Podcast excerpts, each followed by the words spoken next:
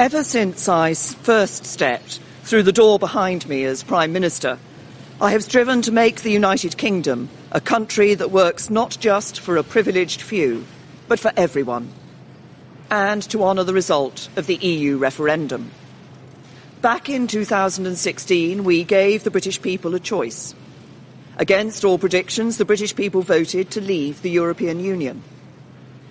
I feel as certain today as I did three years ago that in a democracy, if you give people a choice, you have a duty to implement what they decide. I have done my best to do that. I negotiated the terms of our exit and a new relationship with our closest neighbours that protects jobs, our security, and our union. I have done everything I can to convince MPs to back that deal. Sadly, I have not been able to do so. I tried three times. I believe it was right to persevere, even when the odds against success seemed high. But it is now clear to me that it is in the best interests of the country for a new Prime Minister to lead that effort. So I am today announcing that I will resign as leader of the Conservative and Unionist Party on Friday, the 7th of June, so that a successor can be chosen.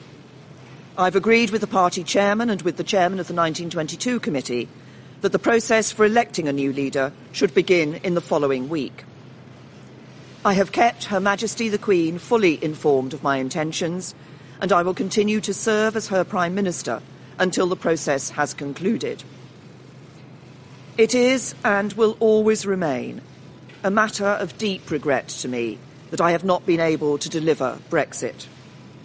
It will be for my successor to seek a way forward that honours the result of the referendum. To succeed, he or she will have to find consensus in Parliament where I have not. Such a consensus can only be reached if those on all sides of the debate are willing to compromise. For many years, the great humanitarian Sir Nicholas Winton, who saved the lives of hundreds of children by arranging their evacuation from Nazi-occupied Czechoslovakia through the Kindertransport, was my constituent in Maidenhead. At another time of political controversy, a few years before his death, he took me to one side at a local event and gave me a piece of advice. He said, Never forget that compromise is not a dirty word. Life depends on compromise. He was right. As we strive to find the compromises we need in our politics, whether to deliver Brexit or to restore devolved government in Northern Ireland, we must remember what brought us here. Because the referendum was not just a call to leave the EU, but for profound change in our country a call to make the United Kingdom a country that truly works for everyone. I'm proud of the progress we have made over the last three years. We have completed the work that David Cameron and George Osborne started. The deficit is almost eliminated. Our national debt is falling and we are bringing an end to austerity.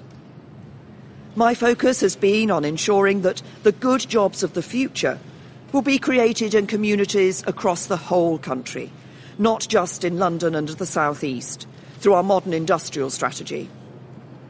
We have helped more people than ever enjoy the security of a job. We are building more homes and helping first-time buyers onto the housing ladder so young people can enjoy the opportunities their parents did. And we are protecting the environment, eliminating plastic waste, tackling climate change and improving air quality. This is what a decent, moderate and patriotic Conservative government, on the common ground of British politics, can achieve, even as we tackle the biggest peacetime challenge any government has faced. I know that the Conservative Party can renew itself in the years ahead, that we can deliver Brexit and serve the British people with policies inspired by our values. Security, freedom and opportunity – those values have guided me throughout my career. But the unique privilege of this office is to use this platform to give a voice to the voiceless, to fight the burning injustices that still scar our society.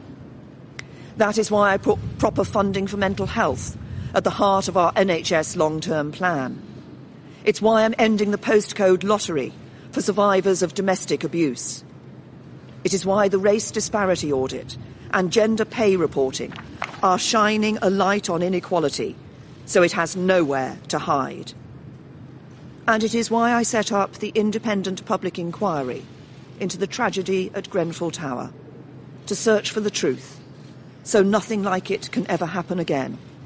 And so the people who lost their lives that night are never forgotten.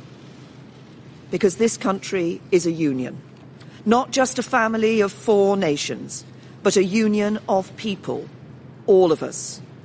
Whatever our background, the colour of our skin, or who we love, we stand together. And together we have a great future. Our politics may be under strain, but there is so much that is good about this country, so much to be proud of, so much to be optimistic about. I will shortly leave the job that it has been the honour of my life to hold. The second female Prime Minister, but certainly not the last.